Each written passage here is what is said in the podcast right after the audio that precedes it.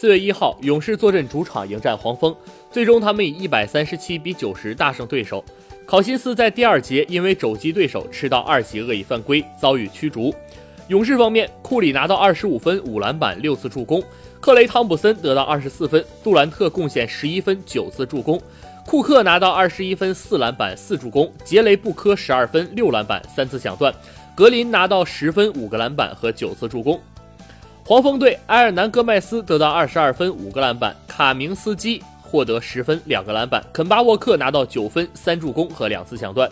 在本场比赛里，克雷·汤普森在进攻端发挥极其稳定。第三节正是他们命中了两记三分球，带动球队的三分狂潮。全场，汤神命中六记三分球，他的生涯三分总命中数达到一千七百八十九个，超越了刘易斯一千七百八十七个，升至 NBA 历史三分榜第十六位。